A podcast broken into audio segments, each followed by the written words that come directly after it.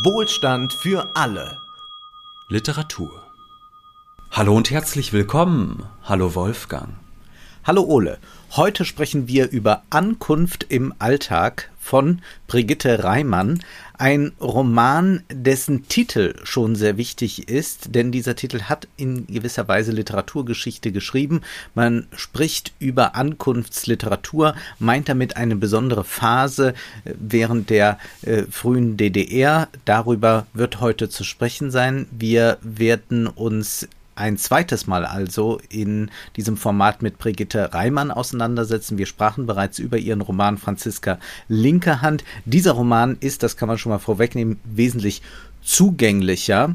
Brigitte Reimann ist 1933 geboren. Ihr Leben war kurz. Sie starb mit 39 Jahren. Sie ist eine sehr bedeutende Autorin der DDR und sie ist auch eine, die tatsächlich versucht, mit ihrer Literatur zum Aufbau des Sozialismus beizutragen und damit beschreitet sie auch den Bitterfelder Weg. Ähm, das werden vielleicht manche schon einmal gehört haben. Äh, namensgebend dafür, für diesen Bitterfelder Weg, war eine Autorenkonferenz im Jahr 1959.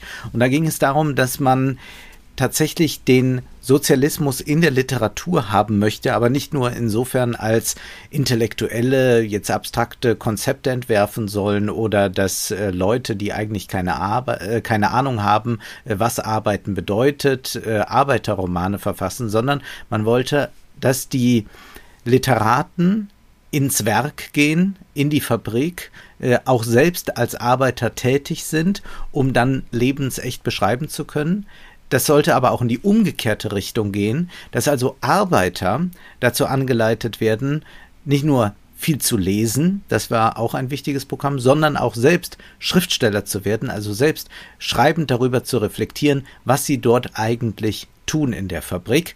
Äh, man kann nun sagen, dass das, was aus diesem Bitterfelder Weg hervorgegangen ist, dann doch eher äh, das professionelle Schriftstellertum war. Also es äh, waren hin und wieder auch Arbeiter, die tatsächlich dann Romane geschrieben haben oder Theaterstücke, aber äh, die sind heute äh, fast alle wohl vergessen. Ähm, es sind die professionellen Autoren äh, geblieben, aber es waren durchaus Autoren, die sich mit äh, der sozialistischen Produktionsweise, mit dem Alltag des Arbeiters auseinandergesetzt haben. Und dieser Roman Ankunft im Alltag ist ein Beispiel dafür.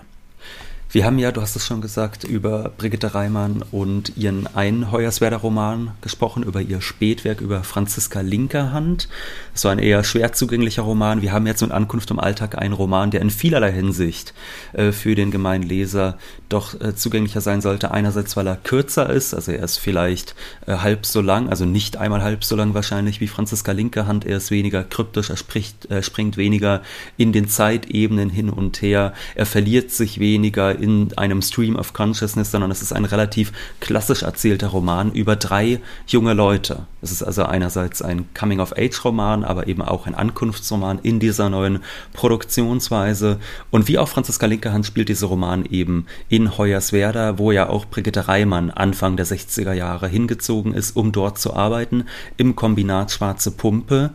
Und es geht also um drei junge Leute, Recher, Kurt und Nikolaus, die nach ihrem Abitur Anfang der 60er Jahre nach Hoyerswerda kommen. Und dort arbeiten sie im Kombinat Schwarze Pumpe, in der, wie es heißt, modernsten Brikettbude von ganz Europa. Dort wird also Kohle gefördert, dort wird Energie zutage gefördert für die Sozialistische Republik. Und sie sollen dort für ein Jahr arbeiten, bevor es dann an die Uni geht. Und sie gehen mit ganz unterschiedlichen Motiven dahin, mit unterschiedlich löblichen und ehrlichen Motiven. Kurt geht dorthin vor allem, weil er muss. Sein Vater ist hochrangiges Mitglied der DDR-Bürokratie. Er war früher Kommunist, hat unter der Nazi-Verfolgung gelitten und hat es dann geschafft, innerhalb des neu gegründeten Staates weit nach oben aufzurücken in der Planungsabteilung. Recher hingegen, die geht nach Hoyerswerda, weil sie sich von ihrer Vergangenheit lösen möchte. Sie ist die Nachfahrin einer im Holocaust Ermordeten und dadurch genießt sie innerhalb der DDR Privilegien, die sie aber eigentlich gar nicht will. Und sie sagt dann, ich mag nicht immer auf meinem VDN-Ausweis reiten. Also sie will nicht immer nur Verfolgte des Naziregimes beziehungsweise eine Nachfahren dieser Verfolgten sein, sondern sie möchte jetzt selbst etwas beitragen zu diesem Staat und sich ihre Meriten selbst verdienen. Und dann ist da noch Nikolaus, der Maler werden will, der zwar auf den ersten Blick etwas grobschlächtig wirkt, aber eigentlich ein Feingeist ist und der Kunst studieren möchte und der dieses Pflichtjahr nutzt, um neue Motive zu finden und sich auch mit dem Gegenstand dieser neuen Staatskunst vertraut zu machen. Und äh, wir sehen hier schon große Parallelen zwischen den Figuren und ähm, Brigitte Reimann selbst, da können wir später vielleicht noch einmal expliziter darauf zu sprechen kommen. Was dann jedenfalls natürlich passiert zwischen diesen dreien ist, es entspannt sich ein Liebesdreieck. Das heißt, wir haben auf der einen Seite das Arbeiten in einer Fabrik für den Sozialismus, also die Unterordnung und das Kollektiv. Und äh, da geht einiges an Entbehrungen mit einher. Da passiert es durchaus, dass man mal eine zweite Schicht äh, direkt hinten ranhängen darf, dass also die Abendvergnügung ausfällt, weil irgendetwas spontan doch noch gemanagt werden muss. Und auf der anderen Seite sehen wir dann natürlich das Privatleben dieser jungen Menschen, die sich verlieben, zueinander finden, wieder auseinandergehen und sich zurechtfinden müssen in diesem System und auch ihren eigenen Platz in dieser Welt erst einmal entdecken müssen. Aber es ist keine Ménage à trois. Wir sind nicht ja. in Frankreich, sondern man muss sich entscheiden, beziehungsweise Rächer muss sich entscheiden. Äh, natürlich auch hier haben wir Intertextualität mit der Rächer Nathan der Weise wird äh, selbstverständlich erwähnt, auch ganz explizit im Buch. Ähm, wir haben es also mit einem Coming-of-Age-Roman zu tun, den man so wahrscheinlich noch nicht gelesen hat, wenn man sich mit sozialistischer Literatur nicht auskennt. Denn es ist ja bei Coming-of-Age-Romanen häufig so, äh, dass äh, man sich hauptsächlich darauf konzentriert, was so an Liebesdingen passiert. Und dann muss vielleicht auch noch ein bisschen gejobbt werden, damit man sich irgendwas leisten kann. Aber hier ist tatsächlich ja äh, die Liebesbeziehung zu dem einen oder zu dem anderen weltanschaulich unterfüttert. Also wer steht eigentlich für was? Ist es dieser etwas schnöselige, arrogante Kurt, der nihilistische Züge trägt? Oder ist es Nikolaus, der vielleicht ein Held der Arbeiterklasse wird, zumindest ein Maler dieser Arbeiterklasse wird er werden.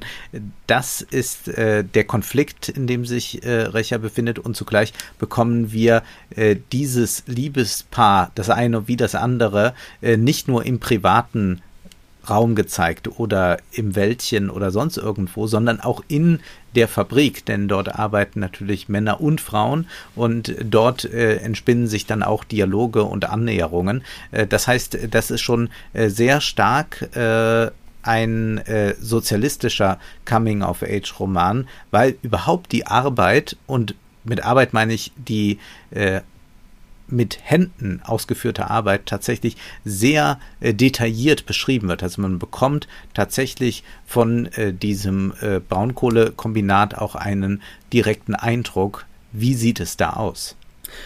Jedenfalls ist das Ökonomische sehr stark Gegenstand des Romans, wohingegen die Coming-of-Age-Romane, die man heutzutage vielleicht kennt, so als bundesdeutscher junger Leser, ganz anders funktionieren. Also man denke ja. nur an einen Roman wie Chick, der sich ja seit, ich glaube jetzt mittlerweile fast 15 Jahren wie irre verkauft in Deutschland. Ich weiß, Wolfgang, du hast ja deine eigenen Probleme mit diesem Roman, aber es ist doch interessant. Es ist ein Roman, in dem ja Armut durchaus vorkommt, die dann aber eigentlich, also oder diese Armut wird dann eigentlich auf dem Trip in entflohen. Das heißt, man hat mhm. äh, Armut als Basis des Romans, aber diese ökonomische Basis, die wird dann recht schnell verlassen, indem man sich in den Lada Niva äh, setzt und fortfährt und dort dann äh, über seine privaten Probleme spricht, über seine Liebesbeziehungen etc. Und hier ist es eigentlich anders. Hier ist es wirklich so, dass das ökonomische, also das Fabrikleben direkt mit dem Privaten verbunden wird, dass also wirklich versucht wird, einen Konnex herzustellen zwischen Individualität und Kollektiv.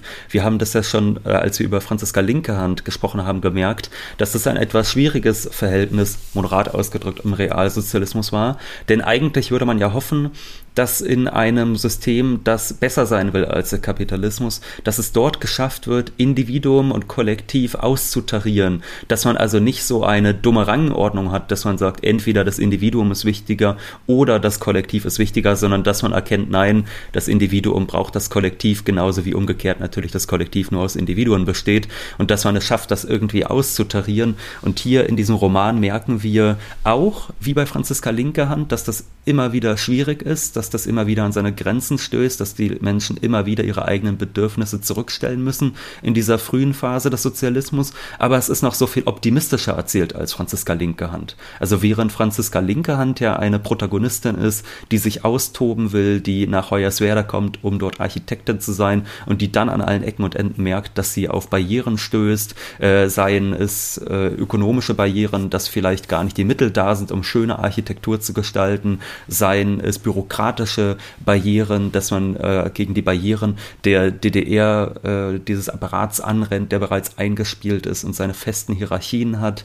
Das heißt, hier haben wir eigentlich eine Geschichte, die von sehr viel Bitterkeit durchsetzt ist und ich finde, dass wir in diesem Roman durchaus noch merken, dass ähm, Brigitte Reimann da noch optimistischer ist, was diesen Sozialismus mhm. angeht. Also auch wenn die Protagonisten ab und zu mal eine zweite Schicht äh, hinten dran hängen müssen, ist es dann aber durchaus gar nicht so, dass das immer nur bedeutet, dass man seine eigenen Bedürfnisse unterdrückt, sondern dass man manchmal sogar merkt, dass man stolz ist, was fürs Kollektiv geleistet zu haben und dass dann die, das eigene Bedürfnis mit dem der Gemeinschaft äh, in eins fällt und daran aufgeht, wohingegen wir dann ja später bei Franziska Linkehand eigentlich nur noch einen ganz pessimistischen Ton haben und der Roman endet dann ja auch sinngemäß mit den Worten, dass Franziska eigentlich schon verloren hatte. Ja, die fürchterlichen bürokratischen Hürden, die nicht äh, genommen werden können. Äh, das haben wir hier nicht thematisiert. Hin und wieder fehlt was. Also man merkt ja. schon, die Produktion ist noch nicht überall perfekt angelaufen. Und eigentlich hat man da so ein modernes Werk, kann es aber gar nicht richtig ausnutzen. Das wird mal angerissen, aber das ist immer nur im Kontext des Aufbruchs, was also noch zu tun ist. Aber es gibt keine Resignation hier. Wir haben es mit Ankunftsliteratur in dreifacher Hinsicht zu tun. Einmal kommen hier drei junge Menschen an sie kommen an, äh, leben in diesem äh, Kombinat, sie haben sich von den Familien gelöst, fangen, versuchen, neue Leben anzufangen.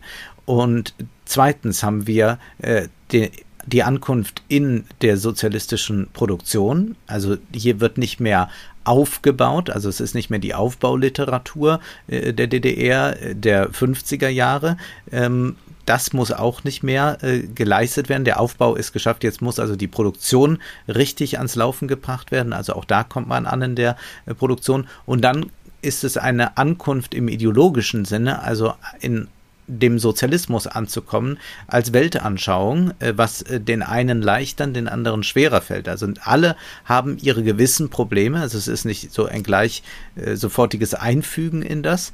Vielleicht kann man das sagen damit, dass Recher hin und her gerissen ist, ähm, äh, was sie eigentlich will. Man versucht es ein bisschen zu psychologisieren. Es ist äh, vielleicht nicht äh, die äh, gekonnteste Figurenzeichnung, die man sich denken kann, aber es gibt da so ein persönliches Hadern. Es gibt auch äh, den Rückblick in die eigene Vergangenheit auf den Faschismus. dann haben wir bei Nikolaus es mit einem Künstler zu tun, der die ganze Zeit malt, aber keine Menschen malt, sondern er malt Man Landschaften ohne Menschen. Das heißt, äh, er macht etwas, was noch nicht dem äh, sozialistischen Realismus äh, eigentlich äh, zu Passe äh, kommen würde. Und dann haben wir mit Kurt jemanden, der eigentlich wie ein Bourgeois leben will, der auch ein äh, Auto hat oder äh, sich dieses zumindest immer wieder leihen kann und er äh, liebt es, diese individuelle Freiheit zu haben. Er ist einer, der äh, zugleich äh, von einem sehr pessimistischen ähm, vielleicht auch Weltschmerz getragenem Gefühl äh, immer wieder ähm, äh, motiviert wird, Dinge zu tun, die eigentlich ähm, destruktiv sind. Äh, auch äh, er muss erstmal ankommen und er ist natürlich die, die härteste Nuss, die zu knacken ist. Und das sind so die äh, innerlichen Konflikte, äh, die also diese Ankunftsliteratur dann auch zu einem ideologischen Programm machen da können wir uns ja vielleicht gleich mal um die Frage kümmern. Du hast ja schon gesagt, die Personenzeichnung, die ist nicht immer ideal. Da würde ich auf jeden Fall zustimmen. Ich finde, Recher ist tatsächlich noch ein gut gelungener Charakter. Bei Nikolaus ist es aber tatsächlich so, dass er sehr blass bleibt. Also wir haben es hier mit einem Charakter zu tun, der vor allem eigentlich durch das charakterisiert ist, was er nicht ist. Denn anfangs wird er so als der behäbige äh, Trottel gezeichnet, ja, also der sich ja. nicht an die Frauen rantraut, der etwas ungeschickt ist und dann wird am Ende doch noch rauskommt, doch, doch, das ist eigentlich ein Künstler, das ist ein Feingeist, aber es ist jetzt nicht wirklich so, dass da unglaublich viel Interessantes aus diesem Charakter rauszuholen ist und der einzige vielleicht richtig spannende Charakter ist dann am Ende Kurt, denn ja. der äh, bourgeoise Charakter, den du eben benannt hast, der ist ja interessant, denn wir haben es ja eigentlich mit dem genauen Gegenteil eines Bourgeois-Sohns zu tun, würde man im mhm. ersten Moment zumindest vermuten. Der Vater ist ja Kommunist gewesen, die Mutter auch. Äh, sie litten unter den Repressalien der Nazis und haben es dann eben geschafft, innerhalb dieser DDR-Hierarchie aufzusteigen und dementsprechend auch ökonomisch besser gestellt zu sein als andere. Aber dennoch ist es ja eigentlich so, dass da eine ideologische Verbundenheit zu diesem Projekt da ist und dass trotzdem diese Familie etwas von so einer ganz unangenehmen bürgerlichen Familie hat. Also es das heißt an einer Stelle, kurz Vater sei eine wandelnde Planziffer und dann wird aber auch beschrieben, dass er seinen Sohn stark vernachlässigt und ich finde, man hat hier wirklich so ein Pendant äh, zu einer bürgerlichen Sozialfigur, nämlich es gibt ja auch äh, im Bürgertum diesen unternehmerischen Vater, der seine Kinder hängen lässt. Das ist ja eine Figur, die man immer wieder erlebt, egal ob in der Literatur oder auch im Kino. Also dass man da einen Vater hat, der die Karriere über alles stellt stellt und der dann sein Privatleben hintanstellt und dass sich dann die Mutter eigentlich darum kümmern muss. Und das ist die Figur, die wir auch bei Kurts Vater sehen und wir sehen dann in Kurt als Persönlichkeit, was das alles anrichtet. Also einerseits ist das so ein großer Zynismus. Es ist ein richtig gehender Kotzbrocken, der sich permanent ein, also einerseits seinen Vater nicht mag, aber sich andererseits permanent auf Vati verlässt, weil er ja weiß, naja, der ist ja so hoch oben in der Hierarchie, der wird mich schon retten. Das kennt sicherlich mhm. jeder aus der Schule, diese Art von Sozialfigur, diese Art von Sohn, der dann irgendwie sagt, ja, ja, mein Papa ist Unternehmer und bringt mich da unter und dann benimmt man sich sein Leben lang äh, wie die letzte Sau die Mutter beispielsweise, mit der ist das Verhältnis auch zerrüttet, also zwischen den Eltern, obwohl man ja einst mal äh, eigentlich als Kampfgenossen dagestanden hat gegen die Nazis. Und was wir hier eben wunderbar sehen können, ist, dass es nicht so ist wie bei dem bürgerlichen Unternehmer, dass man dem Profit sein ganzes Leben unterwirft und dann eigentlich seine eigenen Bedürfnisse zurückstellt, sondern dass man hier im Sozialismus genau den umgekehrten Fehler macht, nämlich dass man sich so sehr dem Kollektiv unterordnet, dass man seine eigene Persönlichkeit, seinen Bezug zu seinen Geliebten und Freunden komplett verliert. Und das ist natürlich etwas, äh, womit jemand wie Kurt auch nichts zu haben mag, dass man sich zurückstellen mag. Er geht dann also als Rebellion gegen den Vater den genau umgekehrten Weg. Er ist ein krasser Individualist, er bezieht alles nur auf sich, er ist nicht in der Lage, einmal einem anderen Menschen zu helfen, ohne sich zu fragen, wie das glorreich auf ihn zurückscheinen mag. Und man hasst ihn beim Lesen und gleichzeitig ist er doch der interessanteste Charakter, weil er auch so irreparabel wirkt. Ja, und weil er aber auch so nachvollziehbar ist in mhm. vielen Dingen dann.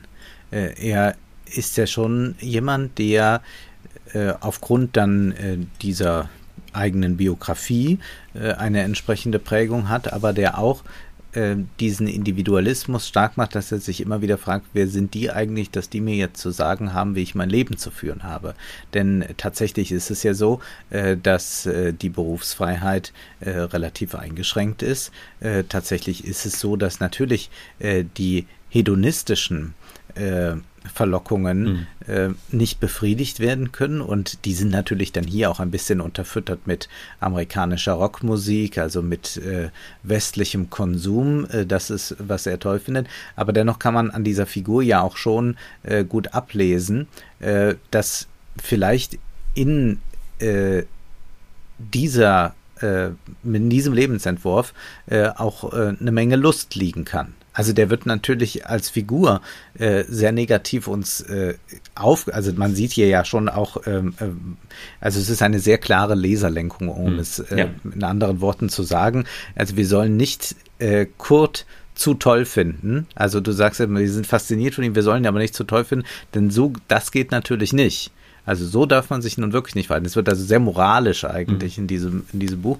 Ähm, es ist jetzt das krasse Gegenteil zum Beispiel von Popliteratur. Also Popliteratur hätte jetzt den Kurt genommen, einen Christian Kracht oder, oder einen Brad Easton Ellis und hätte jetzt äh, aus seiner Perspektive erzählt, wie toll das Leben sein kann, äh, wenn man nur genug Coca-Cola trinkt. Und hier haben wir natürlich äh, den äh, moralischen äh, Blick, äh, der sagt, so geht's nicht. Aber was uns an dieser Figur Kurt eigentlich auffällt, ist, dass ja doch Dinge dort artikuliert werden, die offenbar fehlen im Kombinat und auf die die anderen nicht so recht eine Antwort haben. Und ich würde auch gleich schon mal vorwegnehmen, der Roman hat darauf am Ende auch keine richtige Antwort. Also ich, ja. äh, also da wird so ein, ein, ein Burgfrieden hergestellt, mhm. äh, dem ich nicht recht äh, traue. Aber vielleicht um mal einen Eindruck mhm. ähm, zu gewinnen von diesem Kurt. Also er hat dann eines Tages vor, einen Ausflug zu machen mit Recher, und zwar mit dem Auto. Auch hier haben wir es natürlich mit Individualmobilität zu tun. Und dann äh, sagt Recher, man sieht ja nichts von der Landschaft, also sie rasen so daher. Und er sagt, Landschaft? Wenn du Landschaft genießen willst, musst du per Pedes gehen. Nee, meine liebe Dame, mit Naturgenüssen kannst du mich nicht aus dem Urwald locken. Ich bin bloß glücklich, wenn ich hinterm Steuer sitze und Spitze fahre und eben Tempo. Oder hast du Angst? Angst? Quatsch. Ist auch nicht nötig. Ich habe den Wagen todsicher in der Hand. Er lachte. Und wenn's kracht, haben wir eben Pech. Ich hab ja nichts dagegen, wenn du dir das Genick brichst. Besten Dank für deine frommen Wünsche. Das Fenster war geöffnet und Kurt stützte den Ellenbogen auf und umfasste mit der Hand das Wagendeck. Dies war, so wusste er aus Filmen, die saloppe amerikanische Fahrweise. Den meisten jungen Mädchen konnte man damit imponieren, und Kurt musste Rächer imponieren, er musste bewundert werden und den verblassten Glorienschein seiner Unwiderstehlichkeit aufpolieren nach all den schäbigen kleinen demütigen Niederlagen der letzten Wochen. Also hier nochmal ein ganz klarer Bezug auch zum amerikanischen Film, äh, zu den äh, 50er Jahre Filmen, äh, die dann auch äh, zumindest äh, in, in Teilen durchgedrungen sind. Und dieser Lifestyle äh, wird also als individualistisch stark gebrandmarkt.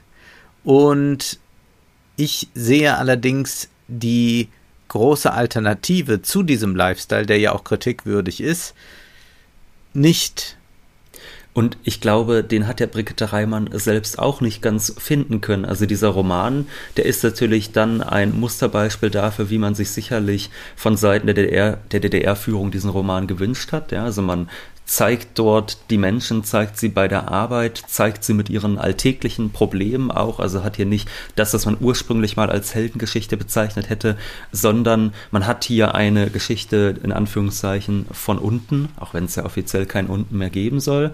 Und da würde ich erstmal sagen, das ist ja auch ganz schön. Also dieses Ziel, man bringt mal Menschen in die Literatur hinein, die sonst eigentlich gar nicht vorkommen in literarischen Beschreibungen. Das ist ja auch erstmal etwas Löbliches dass man nicht immer nur äh, irgend so ein, was weiß ich, einem Exotismus frönt oder einem Abenteuersinn frönt, der immer äh, weit weg spielen muss, sondern dass man mal versucht, den Alltag in die Literatur reinzuholen. Aber hier natürlich etwas extrem Moralisches. Ich möchte das Ende nicht explizit jetzt verderben, aber ich glaube, man kann doch zumindest verraten, dass selbst Kurt diese harte Nuss ganz am Ende nochmal eine kleine Kehrtwende macht und so einen kleinen zögerlichen Schritt Richtung Kollektiv macht, nachdem man ihn eigentlich schon verloren glaubt. Also da kommt nochmal das verloren geglaubte Schaf äh, doch nochmal zur Herde zurück, auch wenn man nicht genau weiß, äh, wie zuverlässig das dann am Ende wirklich ähm, gelingt. Aber es ist schon so, dass sicherlich diese Art von Literatur etwas sehr Didaktisches hat und dass darin auch die Schwäche liegt. Also dass hierin wirklich äh, nochmal so die Unterordnung und das Kollektiv am Ende gepredigt angelegt wird, obwohl das eigentlich etwas ist, mit dem Reimann sich selbst gar nicht identifizieren konnte. Das ist eigentlich ja. das Interessante. Also sie äh, macht das, weil sie muss natürlich, weil das gefordert ist und weil sie Erfolg haben will, weil sie natürlich auch an ihr eigenes Fortkommen denkt und deshalb macht sie dann auch diese Art von Literatur. Aber ich möchte einmal zitieren aus ihrem ersten Tagebucheintrag, nachdem sie nach Hoyerswerda gekommen ist. Es gibt ja Gott sei Dank ihre Tagebücher, beziehungsweise es gibt zumindest diejenigen Tagebücher, die sie nicht irgendwann äh, mit Mitte, Ende 20 verbrannt hat. Und da heißt es im allerersten Tagebucheintrag in Hoyerswerda, Zuerst habe ich dieses Haus verabscheut, das einer riesen Bienenwabe gleicht, vollgestopft mit bedrohlich fremden Menschen und stets von Lärm erfüllt. Ich hatte misanthropische Regungen, die nur entschuldbar sind, wenn man die idyllische Ruhe bedenkt, die unser Stadtrandhaus umgab, und das immerwährende Zusammensein mit vertrauten, geliebten Menschen.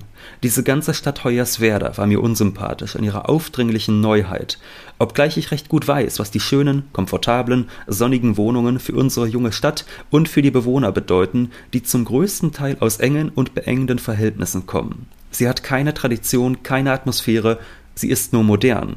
Gewiss ist dies nicht ohne Romantik, aber es ist ein Ding, für einen Tag schwärmerisch besichtigend durch die von Balken und Bauschutt unebenen Straßen zu wandeln, und es ist ein ander Ding, selbst in dieser Stadt zu wohnen, als einer unter Tausenden. Und wir sehen hier, mhm. eigentlich kann sie sich auf einer bestimmten Ebene sehr gut mit Kurt identifizieren, denn wie ja. sie äh, wie er, kommt auch sie aus geordneten, fast schon bürgerlichen Verhältnissen jetzt in dieses Hoyerswerda hinein. Und eigentlich ist es für sie eher eine Verschlechterung der Lebensrealität. Sie lebt zuvor in Burg, also in einem kleinen Dorf, in einem Einfamilienhaus mit ihrer Familie und jetzt wird sie auf einmal in so eine Wohnung reingeworfen, in einem Mehrparteienhaus mit vielen anderen Menschen, mit dünnen Wänden und ist jetzt auch in dieser Situation wie Kurt, dass ihr Individualismus gewissermaßen beschnitten wird und man hat hat da so ein bisschen den Eindruck, dass sich ihr eigenes schlechtes sozialistisches Gewissen meldet, was ihr dann sagt, na ja, aber eigentlich muss ich mich jetzt zurückstellen. Und das ist ja auch interessant, sie bemerkt ja auch in dieser Passage, die ich eben vorgelesen habe, ja, für Menschen wie mich,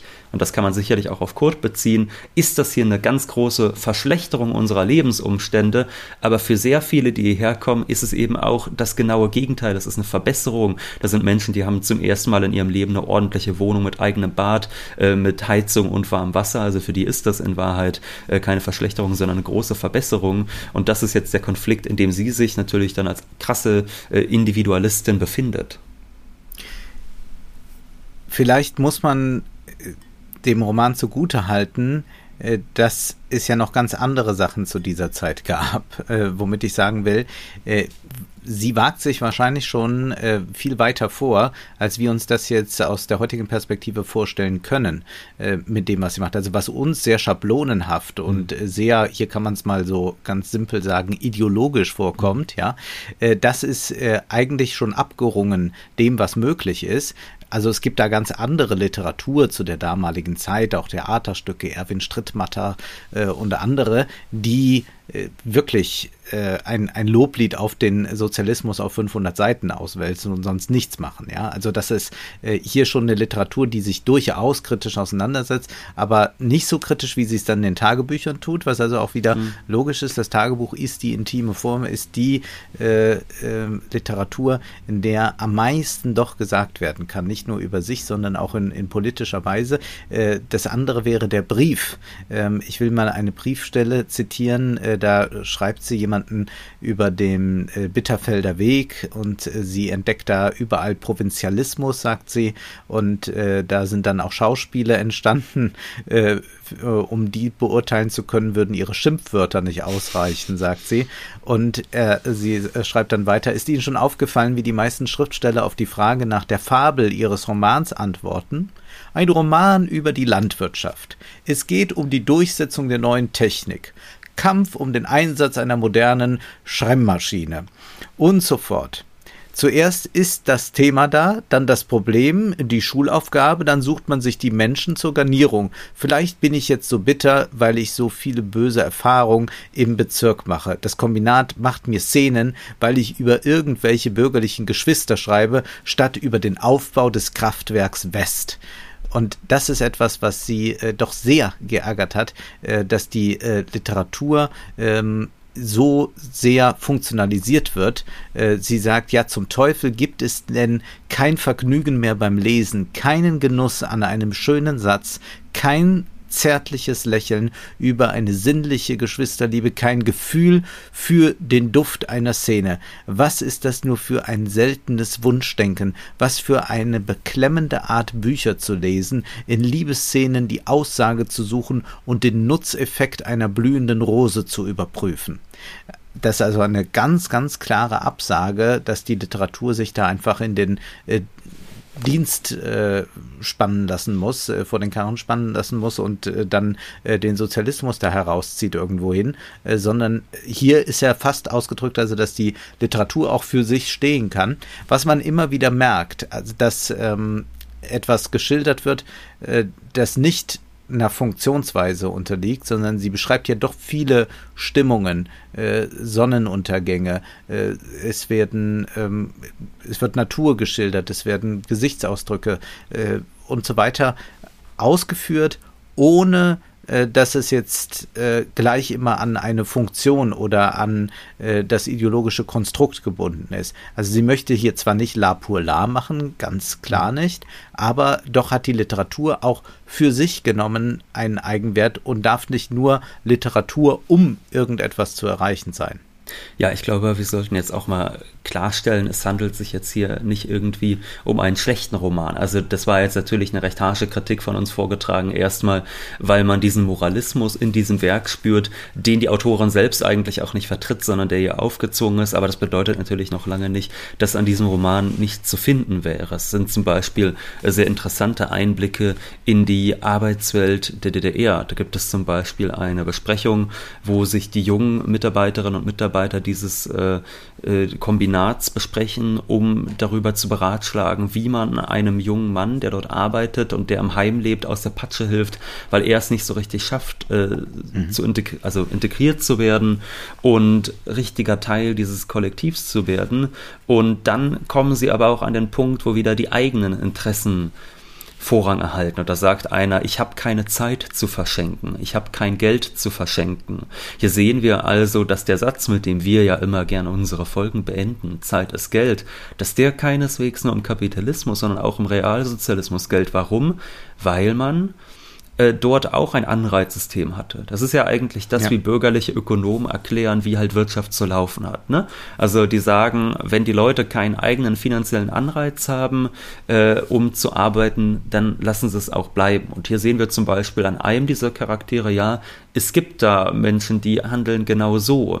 Und beispielsweise ist Kurt so zynisch zu behaupten, dass eigentlich alle so handeln würden. Also er kann sich überhaupt nicht vorstellen, dass es Menschen gibt, die ohne eigenes äh, finanzielles Interesse jemals einen Hammer in die Hand nehmen und hält das für einen idiotischen Idealismus. Und es gibt dann eine Szene, in der Kurt und Recha in einer Bar sitzen und sie hat dann ein schlechtes Gewissen, weil die Kollegen bei der Spätschicht sind, die sie geschwänzt haben, um ihrem Abendvergnügen nachgehen zu können. Und dann sagt sie, ach, ich weiß nicht. Sie haben sich schon die ganze Woche mit dem verdammten Bunker rumgeschlagen. Wir hätten doch, aber wir haben nicht. Und jetzt sind wir hier. Und damit gut, sagte Kurt, erbittert, weil er schon spürte, dass alle seine schlauen Ablenkungsmanöver nicht verfangen hatten. Er saß nicht mehr so gerade und hübsch und gut gelaunt in seinem Sessel. Er stand auch nicht auf, als das Bartrio den Rock'n'Roll hämmerte, den er für eine Lage Weinbrand gewünscht hatte. Ist doch egal, ob sie einen Tag früher oder später fertig werden. Denkst du, die anderen haben gebrüllt vor Begeisterung? Wenn's nicht eine dicke Prämie gäbe, wäre keiner anmarschiert. Das ist nicht wahr, sagte Recher.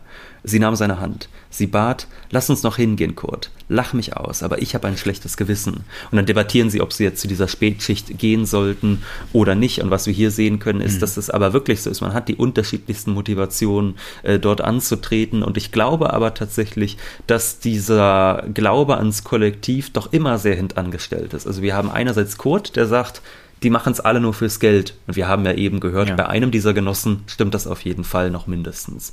Dann haben wir Recher und die sagt, lass uns doch dahin gehen, aber die geht eigentlich auch nicht primär, weil sie sagt, naja, wir müssen das fürs Kollektiv machen, weil wir äh, der Gesellschaft was Gutes tun wollen, damit wir dann auch was erwarten können, sondern sie sagt das eigentlich auch eher aus so einem Gruppenzwang heraus. Und man hat dann auch bei diesen Szenen im Kollektiv, in der Fabrik, immer so den Eindruck, dass wenn dann gefragt wird, wer kommt heute zur Spätschicht, dass das vor allem eine Frage des Gruppenzwangs ist und dass dann wirklich diese Arbeit fürs Kollektiv eigentlich äh, so ziemlich die letzte Motivation ist, warum die Menschen dorthin gehen. Und das ist ja eine sehr ehrliche Schilderung äh, dessen, wie das Arbeitsleben in der DDR funktioniert hat mit all seinen Härten, ja, mit auch einer Sechs-Tage-Woche noch Anfang der 60er Jahre, mit Überstunden en masse, mit all dem, was damit auch an äh, ja, Entsagungen im Privatleben einhergeht. Jetzt hast du gesagt, dass man eigentlich nicht äh, für das Kollektiv da primär arbeitet oder dass das Ganze angestellt ist, aber ist das tatsächlich denn noch so bei dem, wo das Ganze hinausläuft? Denn Tatsache ist ja, Recher wird diese Bar verlassen Sie hat die Schicht ja nicht in dem Sinne geschwänzt, mhm. sondern sie hat sich nicht dafür einteilen lassen. Jetzt will sie aber unbedingt dort arbeiten. Dann geht sie dorthin, äh, dann wird sie erstmal geschickt, äh, äh, Kaffee zu holen, Essen zu holen. Dann wird sie schon als Tochter Courage, also nach Brechts Stück Mutter Courage, tituliert. Und dann passiert ja doch was ganz Entscheidendes. Wir haben ja dann nochmal auf ganz lange, lange Weise erzählt, bekommen wir noch einmal erzählt, was eigentlich in dieser Nachtschicht vor sich geht. Mhm. Also nicht nur verfolgen wir Rächer, wie sie dort hin und her läuft und das ein oder andere tut, sondern wir hören dann auch, was die einzelnen Leute produzieren. Äh, da heißt es äh, zum Beispiel dann, ähm, sie blieb unschlüssig neben ihm stehen. Er hatte jetzt Übung genug. Seine Hände schlugen flink in einem ausgeglichenen Rhythmus und der Klang von Metall auf Metall fiel von den Wänden und von der hohen Decke zurück. Und Rächer, die dem Alter der Märchen und romantischen Geschichten noch so nahe war, dachte verschwommen an Sagenschmiede auf einer Waldlichtung. Landgraf werde hart. In England gab es einen wunderschönen Schmied, der im Schurzfell und am Amboss ausgerissene Liebespaare traute und nun gar nicht märchenhaft und walddunkel eine Tanzmelodie im Ohr, der Blacksmith Blues, der mehrere Wochen lang Top-Hit war, Schlager Nummer eins, damals, als wir Tanzstunde hatten. Nikolaus sagte etwas, er unterbrach seine Arbeit nicht und Recher musste sich zu ihm hinbeugen, um ihn zu verstehen. Und dann geht das immer noch weiter, es wird immer weiter ausgeführt, äh, was die Einzelnen da gerade tun und wie erschöpft man auch von dieser Schicht ist, dass äh, manche dann aus Versehen äh, einnicken. Und dann endet irgendwann diese Schicht und man hat äh, den drohenden Verlust auffangen können. Das Kombinat, äh, dem wären sonst 6000 Mark flöten gegangen. Und dann heißt es da, der Horizont über dem Streifen rot färbte sich apfelgrün und ein rosiges Licht ergoss sich über den östlichen Himmel und seine stillstehenden kleinen Wolken. Zu bunt, Technicolor, sagte Nikolaus seufzend. Vor dem Himmel wehten die goldrot durchglühten Rauchfahnen vom Kraftwerk. Das glaubt dir kein Mensch, wenn du es malst. Hoffentlich gibt es nicht so einen harten Winter wie letztes Jahr, sagte Recher. Als sie auf den Rohrbrücken geschweißt haben, sagt Hamann, mussten sie alle halbe Stunde abgelöst werden und die Schweißnähte sind gerissen wie Zunder. Sie drückte erschrocken seine Hand, weil ihr einfiel, dass in diesem Winter auch Nikolaus zu denen gehören würde, die in Eiswind und Schneetreiben auf den Rohrbrücken stehen, unförmig vermummt und mit weißen Gesichtern hinter der Haube. Sie sahen zu, wie die kalte rote Sonnenscheibe hochstieg. Und was mich am meisten wundert, sagte Nikolaus in einem Ton, als habe er die ganze Zeit über nichts anderes mit Recher gesprochen, das ist die Alltäglichkeit der ganzen Geschichte. Wie ich gehört habe, wir fahren eine Sonderschicht, aber nein, es war gar nicht dramatisch oder romantisch oder sonst was. Und ganz bestimmt hat sich keiner als Held gefühlt. Sie arbeiten die Nacht durch und schenken dem Staat einige tausend Tonnen guter Kohle und hinterher gehen sie ein Bier trinken und unterhalten sich über tropfende Wasserhähne. Aber es ist doch etwas Besonderes. Und hier haben wir ja eine ganz klare Äußerung des Künstlers. Der Künstler, der die ganze Zeit malt, ohne Menschen zu malen, geschweige denn Arbeiter. Und irgendwann kommt er auch dazu und kann dann einen lesenden Arbeiter äh, malen. Und wir haben jetzt hier den Arbeiter, der, der, äh, wir haben den, den Künstler, der immer noch in der bürgerlichen Kunst gedanklich hängt, also der den Helden sucht, äh, der Romantik eigentlich haben möchte und der was Dramatisches haben möchte. Und nun ist man im Sozialismus, wo man ja sagen kann, man ist, man kommt dort an und der Sozialismus meinte aber dann nicht mehr Heldentum. Ja, also äh, äh, ähm, wir wissen von Brecht äh, ähm, überhaupt äh, beklagenswert Länder, die Helden nötig haben. Äh, der Sozialismus ist nicht mehr auf Drama angelegt, weil er quasi das Ende der Geschichte ist, und romantisierend ist er eigentlich auch nicht, weil er ja ganz klar immer die materialistische Grundlage in den Vordergrund stellt.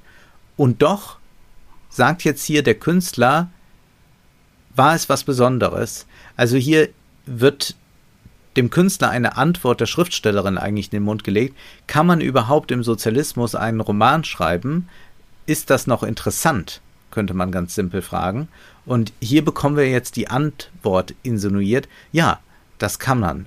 Schaut her, ich habe es gerade bewiesen wenn auch man sich ein bisschen dagegen verwehrt. Du hast es ja eben gesagt. Ja. Nikolaus behauptet, es sei keine Romantik. Am Anfang des Romans, da geht er noch durch diese Hallen und sieht die Arbeiter und denkt dann, dies ist die neue Romantik. Also da die Passage, die du eben zitiert hast, die nimmt eigentlich äh, Rekurs auf den Anfang, wo er das noch romantisch mhm. betrachtet und jetzt äh, blickt er darauf deutlich sachlicher.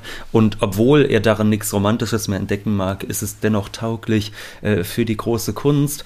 Ähm, Beantworte mir mal die Frage. Welche jetzt? Beant die, die sich, also die, die, beantworte mir mal die Frage, ob wir aufgrund der Lektüre, ich will es nicht zu allgemein machen, mhm. aber können wir aufgrund der Lektüre sagen, ja, das ist äh, literaturtauglich. Ja, also ich finde ich, ich finde es schon. Ich finde, dass äh, im Gegensatz zu Franziska Linkehand, wo äh, sie sich ja doch sehr dann verstrickt in ewig lange Beschreibungen, die mich ja dazu gereizt haben, fast das Buch schon äh, in die Ecke zu schmeißen, dass das hier kondensiert ist, äh, halbwegs aufs Bitternötigste, was aber nicht bedeutet, dass keine guten Bilder gezeichnet werden. Du hast ja eben beschrieben, beispielsweise, wie der Sonnenaufgang nach der Arbeitsschicht gezeichnet wird. Und es ist durchaus so, dass man auch mitleidet. Also das ist ja sicherlich auch etwas Wichtiges wichtig ist, dass man in der Lage ist, eine gewisse Identifikation zu erreichen mit dem, was man dort liest, wenn man als Leser nicht ganz und gar gelangweilt werden soll. Und auch das, finde ich, gelingt. Und das gelingt ja nicht nur äh, an den Stellen, wo man jetzt sagt, toll, heldenhaftes Kollektiv, sondern das gelingt ja auch an den Stellen, wo man so einen Kotzbrocken wie Kurt hat und dann aber eigentlich in vielen Momenten irgendwie versteht, warum er so handelt. Es gibt da diese Szene, in der die Schichten verteilt werden, in, diese, in der diese Spätschicht verteilt wird und wo er sich dann eine aus Ausrede sucht und man kann das, obwohl man irgendwie weiß, ja, ja, eigentlich soll mir jetzt eine Moral eingeprügelt werden, dass das falsch ist, was er da tut, kann man das so gut nachfühlen, dass man sagt, nein, man möchte nicht seinen Abend dafür hergeben, den man sich extra freigehalten hat und an dem man was Schönes geplant hatte. Und von daher finde ich schon, dass das an vielen Stellen in diesem Roman gut gelingt. Äh, was ich aber übrigens auch bei Franziska Linkehand trotzdem fand. Ich fand ja, dass Franziska Linkehand eine großartige Protagonistin war, so oft mich dieser Roman auch dazu veranlasst hat, ihn fast in die Ecke zu schmeißen. Und wie ist, mit, wie ist es mit dem Helden? Das ist ja etwas, was sich durch den Roman hindurchzieht, dass immer wieder gefragt wird, gibt es überhaupt noch Helden? Braucht man überhaupt Heldentum? Äh, das ist ja eine Frage, die sich Kurt stellt. Mhm. Sein Vater war ein Held. Er ist Kommunist geblieben während der Nazizeit. Äh, dann wird ihm aber gesagt in einem äh, Dialog mit einem Vorgesetzten, dein Vater ist immer noch ein Held. Äh, jetzt engagiert er sich äh, als äh, Funktionär für den Aufbau des Sozialismus. Das wird ausgesprochen, aber können wir es richtig glauben? Naja, das heißt, die, inwieweit ist der, der Sozialismus als solcher äh, Literatur tauglich? Also ich mhm. finde, das ist eine interessante Frage. Oder man kann auch erstmal fragen, inwieweit ist diese Arbeitswelt ähm, Literatur tauglich ähm, und ist man nicht insgeheim doch lieber bei den Buddenbrooks zum Beispiel? Ja, also ähm, das, das stellt die, die, das ist die hm. eine Frage. Und die andere Frage ist, ähm, wenn man einen Sozialismus hat, der also nicht mehr äh, äh, die, mit diesen Antagonisten arbeitet, äh, wie das äh, die bürgerliche Kunst tut äh, in einer kapitalistischen Gesellschaft, inwiefern kann diese Literatur noch spannend sein? Also erstmal zum Thema Heldentum. Naja, du hast es ja eigentlich schon beantwortet. Helden finden wir da eigentlich nicht mehr, sondern wenn man dann sich zur Spätschicht anmeldet, dann tut man damit eben, wie Nikolaus feststellt, nichts Heroisches, sondern eben das, was getan werden muss. Ja, das ist eben gerade die Notwendigkeit. Also sie zeigen eigentlich Einsicht in die Notwendigkeit und daran ist ja nichts heroisch. Wenn man was machen muss, es eigentlich gar keine so richtige Alternative dazu gibt, dann kann man wohl auch kaum von Helden sprechen. Ich würde aber nicht behaupten, dass es deshalb unbedingt langweilig ist. Also es ist ja durchaus so, dass wir dort dort Charaktere haben, die Identifikationsmöglichkeiten bieten, die menschliche Regungen zeigen, äh, die einen auf irgendeine Weise berühren. Man hat dort Liebesgeschichten, die stattfinden. Es ist ja auch eigentlich relativ klar, wem die Herzen zufliegen. Also der gewöhnliche Leser wird wohl eher hoffen, dass Kurt, äh, dass Recher sich für Nikolaus als für Kurt entscheiden mag. Und das ist ja durchaus etwas, äh, das sind ja Emotionen, die dann in Menschen angesprochen werden, die funktionieren, auch wenn es keinen Helden in dem Sinne mehr gibt. Hm. Naja, aber dass man da noch groß hofft. Also mir, mich hat diese Beziehung äh, zu beiden Herrschaften völlig kalt gelassen. Äh, ich finde die zu Kurt noch irgendwie interessant. Die wird dann äh, nachher äh, sehr gewalttätig. Das ist im Übrigen sehr erstaunlich, dass wir es hier äh, mit einer Autorin zu tun haben, äh, die so drüber hinweggeht, dass da eine Vergewaltigung seitens Kurt versucht wird und äh, er aber sofort auch wieder quasi integriert wird. Also mhm. das ist gar nicht das Problem. Äh, also auch, dass äh, Nikolaus zwar im äh, rechten Moment dazwischen gehen kann, aber zugleich auch schon wieder ihn ähm, mit äh, hinzunimmt. Also das ist, äh, ja, also das würde ich sagen, ist ähm, schon sehr aus der Zeit gefallen, äh, wenn, ja. man, wenn man das liest, erschreckend aus der Zeit gefallen. Aber ich würde auch sagen, dass äh, Nikolaus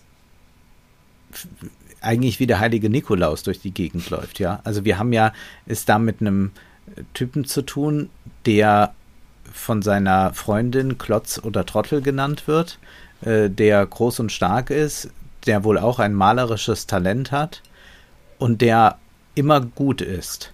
Mhm. Und immer ein bisschen treu doof vielleicht oder guckt gerade im rechten Moment dann weg, wenn die Freundin mit Kurt weg ist und denkt sich erstmal nichts dabei.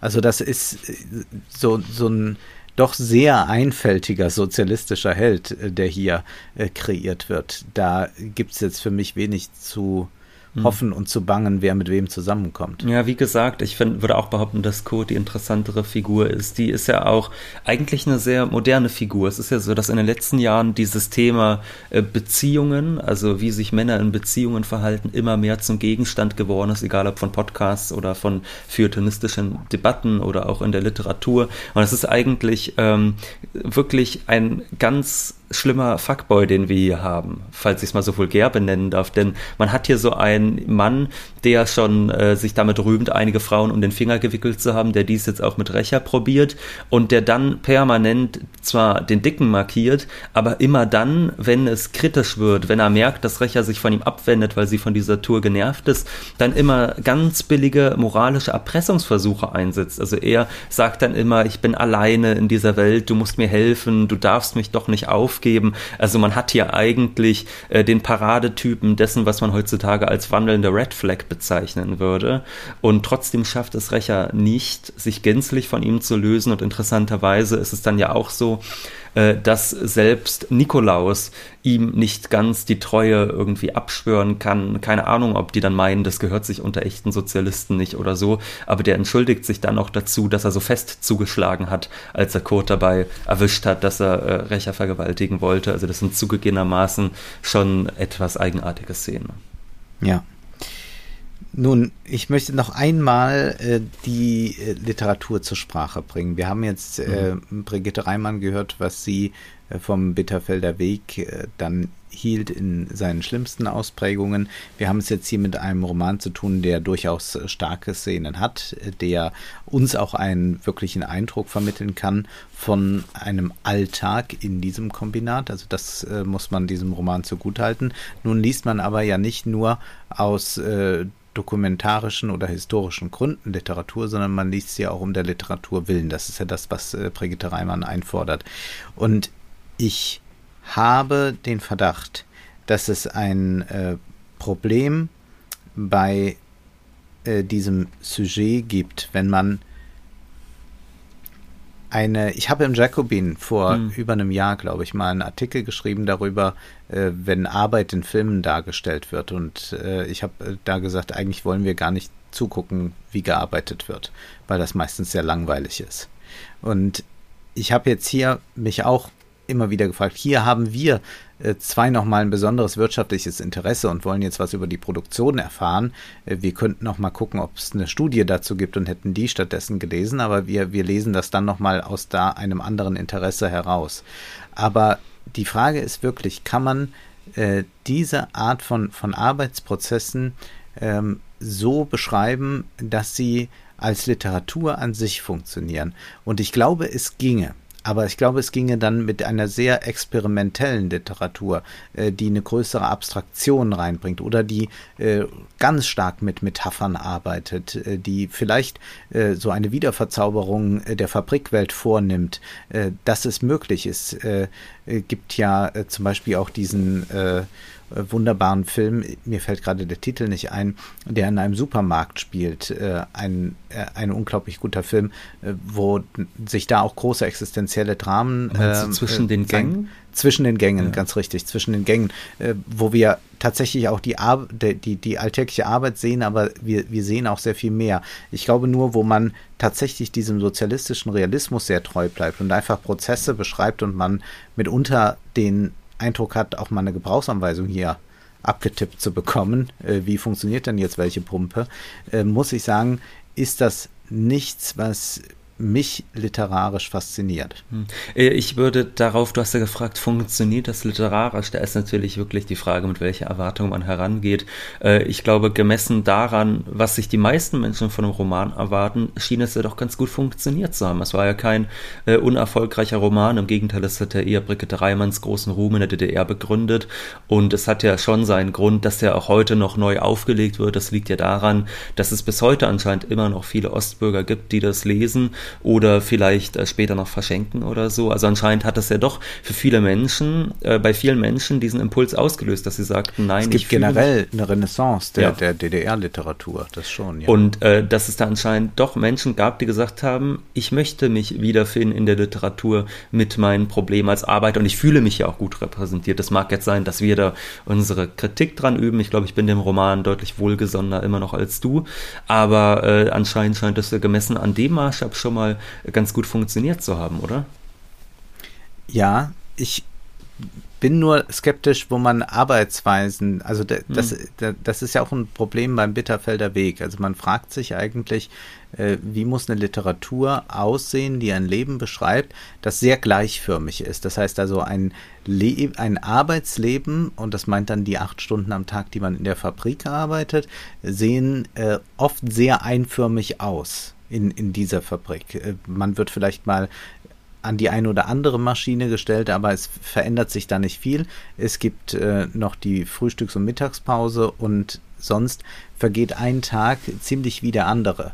Und die Frage ist, wie bekommt man das dramaturgisch sinnvoll gefasst, wenn man es wirklich darstellen wollte? Oder man sagt, mhm. das ist etwas, was dann doch aus äh, Gründen oft in der Literatur nicht vorkommt. Äh, man könnte ja auch sagen, auch andere Dinge des alltäglichen Lebens kommen in der Literatur äh, viel seltener vor. Ja, also gewisse äh, äh, Rasur- und Frisurprozesse, äh, die tagtäglich denen man sich unterzieht, kommen vielleicht auch mal in der Literatur vor, aber befinden nicht oft die Ausführlichkeit, während das Duell eher das ist, worauf man sich als Schriftsteller konzentrieren würde. Also das, ich finde, das ist eine interessante Frage, mhm. ähm, denn aber das ist auch dann wiederum ein grundsätzliches Problem, dass es gesellschaftlich notwendige Arbeit gibt, die verrichtet werden muss.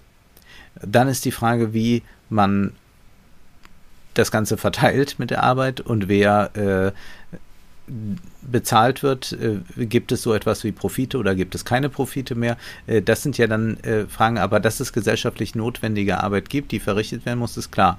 Und möglicherweise ist ein Teil dieser gesellschaftlich notwendigen Arbeit nicht das, was wir von Literatur erwarten, oder ich will es anders nochmal sagen, weil mich diese Frage wirklich sehr beschäftigt. Ähm, ich bin äh, als äh, Pazifist äh, weit davon entfernt, äh, eine Waffe in die Hand zu nehmen. Aber ich sehe zum Beispiel unglaublich äh, gerne Filme, in denen viel geschossen wird. Äh, aber nicht, weil ich mir da Inspirationen für meinen Alltag hole, sondern sage, ah, das ist schön, dass das im Kino ist. Und die Frage ist auch, ähm, muss man überhaupt äh, eine solche Literatur haben? Also ist die, ist diese Überlegung des Bitterfelder Wegs eigentlich so logisch? Muss, muss die da sein? Erstmal würde man ja sagen, klar, die bauen jetzt so ein neues, neuen Staat und all das auf und jetzt brauchen wir auch noch die entsprechende Literatur dafür. Man könnte ja auch sagen, ja, wir bauen da einen neuen Staat auf, aber dass es noch äh, den Helden gibt, das brauchen wir hier nicht mehr, Gott sei Dank, haben wir nicht mehr nötig, aber das Heroische ist irgendetwas, was uns vielleicht doch fasziniert, bannen wir das auf die Leinwand oder Aber stecken wir es in die Literatur? Ich sehe ja überhaupt nicht den Ausschlusscharakter, den zwingenden. Also warum sollte es jetzt das eine oder das andere geben? Also diese Fokussierung auf so ein. Ja, das war eine Debatte damals. Ja, aber die, die Fokussierung auf so etwas wie den Bitterfelder Weg oder auf das, was man dann sozialistischen Realismus nennt, das ist sicherlich ein Fehler. Also dass man sagt, das ist die Art von Literatur, die tut irgendwie dem Volk gut und die wollen wir jetzt fördern und den Rest lassen wir hinüberfallen.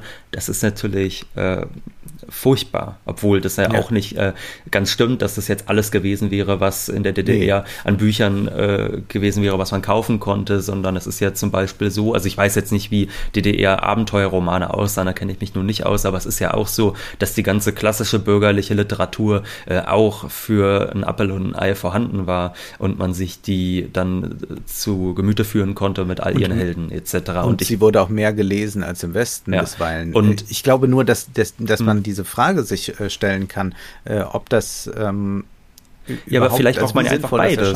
Also ich meine, man mhm. hat ja Menschen mit verschiedensten Interessen und das ist doch schön, wenn man bei den einen, die vielleicht sogar Lust darauf haben, ihren eigenen Alltag oder den Alltag anderer Menschen, die auch gesellschaftlich notwendige Arbeiten verrichten, wenn sie sagen, schön, dass wir den mal in der Literatur sehen, dass man das nicht nur in der Zeitung oder einer Reportage bekommt, sondern dass es das auch in Literaturform gibt. Und dann kann man ja wiederum natürlich auch sagen, dass man ein anderes, in Anführungszeichen, Marktsegment erfreut, ja, das äh, eben eher den Helden will oder die Heldin, das eher das Abenteuer sucht. Und das kann man ja durchaus beides äh, befriedigen. Also ich glaube, dass ich jetzt nicht den Zwang dahingehend sehe, wenn man sich fragt, wie sollte eine gute Literaturlandschaft gestattet, äh, gestaltet sein, dass es jetzt äh, nur das eine anstelle des anderen gibt, sondern da würde ich mir natürlich schon eine große Diversität wünschen, weil ich persönlich auch durchaus ein Interesse daran habe. Und ich meine, wir haben ja auch über Solar gesprochen beispielsweise und bei Solar ist es ja auch so, da wird die Arbeitswelt ganz ähm, ja. stark gezeichnet, ganz ins detailgehend bezeichnet.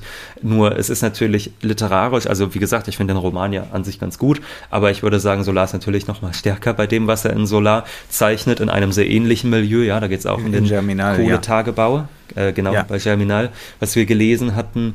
Ähm, und, und, und das ist ja auch beispielsweise möglich. Und vielleicht noch mhm. ein letzter Hinweis, weil du gesagt hast, dass die Liebesgeschichte ist so platt. Das stimmt. Ich frage mich halt, ob man das nicht wirklich eher als Jugendroman auch lesen muss. Also ich glaube, es ist, also für mich las mhm. das persönlich schon wie ein Coming-of-Age-Roman, der sich auch primär äh, an ein junges Publikum richtet. Das mag eine Fehleinschätzung sein und vielleicht ist es so, dass der über alle Generationen hinweg dann gelesen wurde, aber mir kam es erstmal vor wie ein relativ äh, typischer Coming-of-Age-Roman mit seinen typischen Liebesgeschichten und ja, die sind dann weniger feingeistig, als wir es meinetwegen bei Edith Wharton finden, die wir bereits gelesen haben oder meinetwegen am Ende ja. von Vernichten von Wellbeck, das ist ja auch nochmal feinsinniger, äh, aber trotzdem hat das ja auch seine Daseinsberechtigung, wenn man das einem anderen Publikum zuordnet.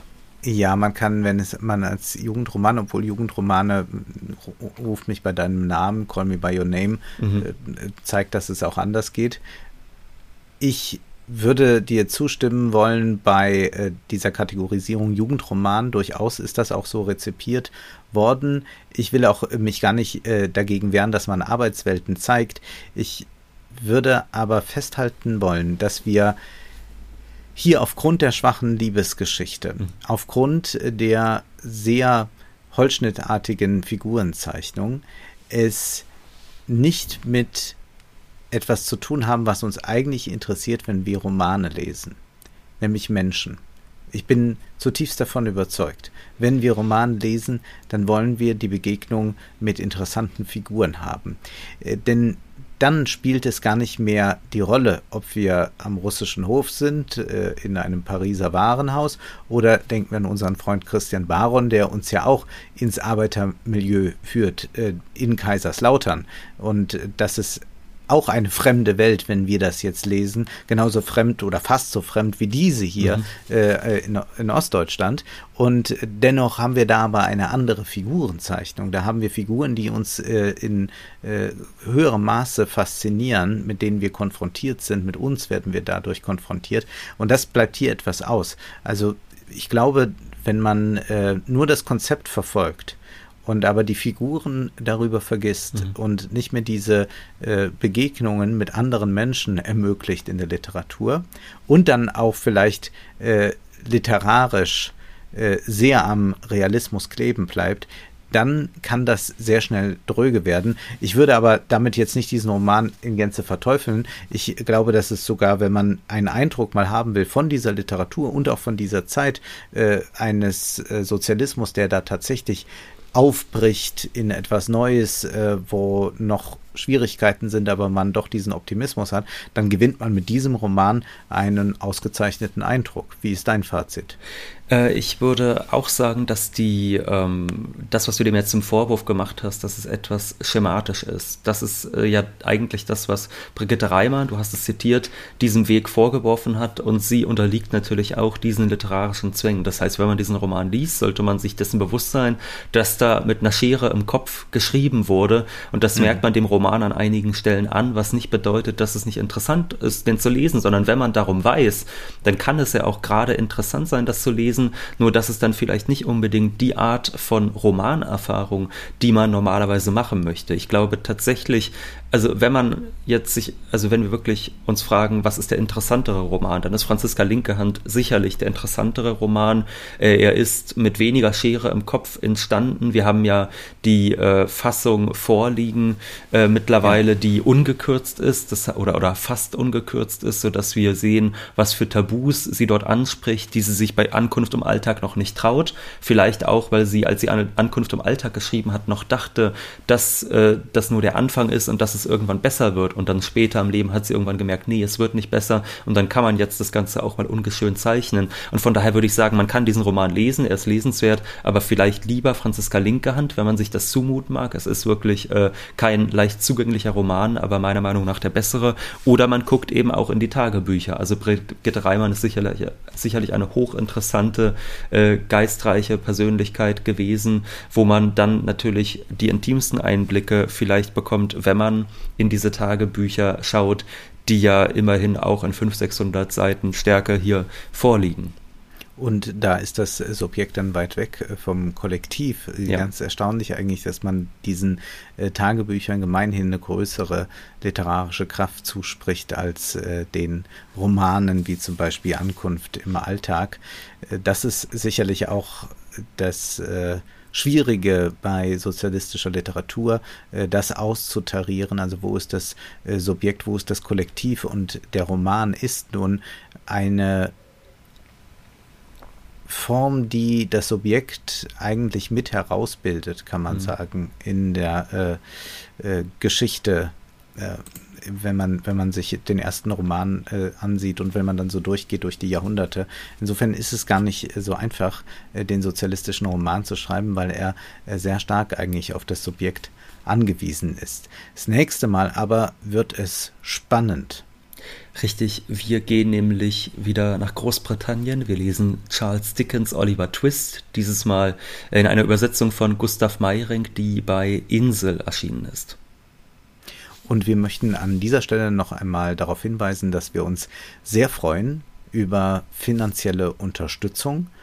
Und zwar ist das möglich über PayPal, über Steady, über Patreon und natürlich auch ganz traditionell via Banküberweisung. Alle Links und Bankverbindungsdaten stehen wie immer in der Beschreibung. Jetzt ist aber erst einmal Schluss für heute, denn Zeit ist Geld. Prosit! Das war Wohlstand für alle. Ihr könnt uns finanziell unterstützen über paypal.me-ole und Wolfgang oder über die in der Beschreibung angegebene Bankverbindung.